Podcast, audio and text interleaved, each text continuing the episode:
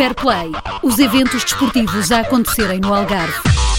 Os treinadores e atletas em destaque a sul do país. E os algarvios que levam a região pelo mundo. Quartas, ao meio-dia e às quatro e meia da tarde. Fair Play, o desporto na tua rua. Com Rafael Duarte. Chegou a hora do desporto com mais um Fair Play. Hoje o destaque vai para Tavinho, jogador algarvio que assinou pelo Varzim.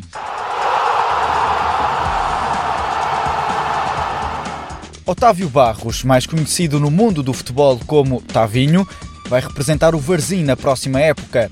O avançado algarvio esteve no Vizela na última temporada e marcou 5 golos em 34 jogos ao serviço do clube, que regressa agora à Primeira Liga. Ao Fair Play, Tavinho admitiu que ficou surpreendido por ter deixado o Vizela e contou que houve o interesse do Farense, mas explicou porque escolheu o Varzim. Tavinho, antes de mais, muito obrigado por uh, participares no, no Fair Play. Começar por esta novidade, que é a tua mudança para, para o Varzim porque é que decidiste juntar a, a, esta equipa que curiosamente recentemente também contratou um Algarvio e falámos com ele, o João Reis? Uh, Mudei-me para o Vazinho porque foi das equipas que mais me aliciou pelo projeto que eles estão, estão a fazer neste momento e, e acreditam em mim e foi também uma dessas, dessas um, fortes hipóteses que é para mudar para lá.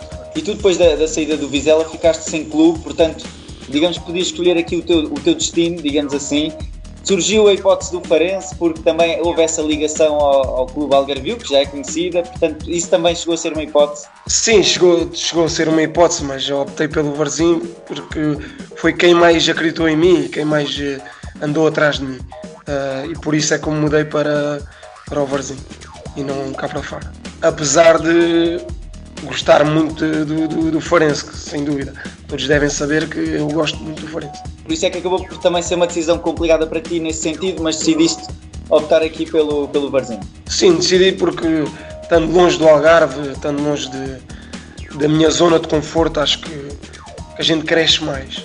E foi também, optei por essa decisão com a minha mulher também, uh, crescemos muito mais estando longe da, da, nossa zona de conforto. E tu fizeste esta época 34 jogos, nesta época que, que agora termina, acabaste por também ficar surpreendido por não continuar no Vizela, tendo em conta que até foste um dos jogadores que mais jogou na, na equipa? Um bocado, um bocado.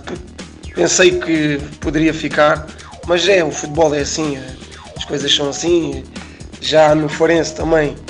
Uh, épocas que joguei mais ou menos e, e man, consegui me manter lá. Uh, mas é assim, é o futebol, não me deixa mágoa, é seguir em frente. E, e, a verdade é que 36 anos depois tivemos esse regresso do Vizela à Primeira Liga. Como é que também foi fazer parte desta história? Porque estiveste lá e, e é uma época histórica para este clube. Ah, foi muito bom, foi muito bom. A gente criou ali uma família. Foi por causa disso que a gente subiu divisão, pela família que nós éramos, éramos muito, muito unidos. Era, epá, lutávamos em todos os jogos, cada um tinha a sua tarefa e fazíamos ela muito bem. E a Vizela acabou por, em parte, ser uma surpresa, porque se calhar, olhando para as equipas no início da época, nem todos apontavam o Vizela como um favorito para subir. Mas vocês já esperavam este desfecho ou também acabaram por ficar surpreendidos e a determinada altura é que começaram a acreditar que era possível essa subida? Bom, temos de ser realistas. Uh, nem nós, nem nós acreditávamos que poderíamos fazer o que fizemos, foi história mesmo. Só ali partir de um certo momento é que nós começámos a ver que epá, é possível. É possível e conseguimos, graças a Deus. Mas eh, no início o pensamento era a manutenção. Era a manutenção, é para estabilizar o clube na segunda liga e só depois aí pensar eh, em outros voos. Mas no início ninguém acreditava.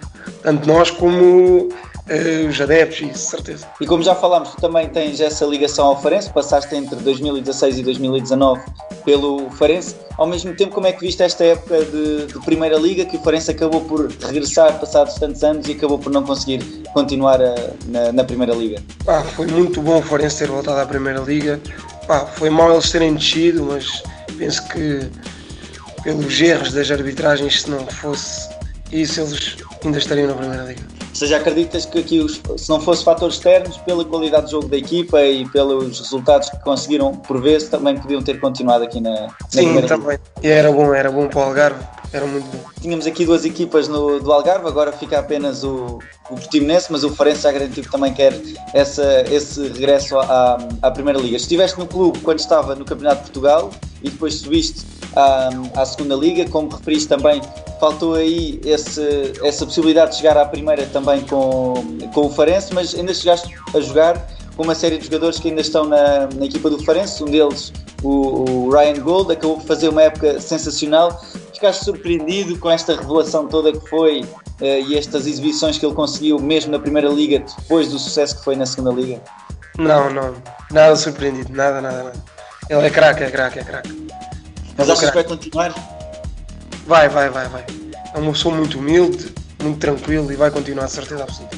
E tu também chegaste a jogar na última época pelo Farense com, com o Daniel Bragança, que hoje é um campeão nacional, esteve na, na equipa do, do Sporting, foi uma das apostas, tem apenas 22 anos.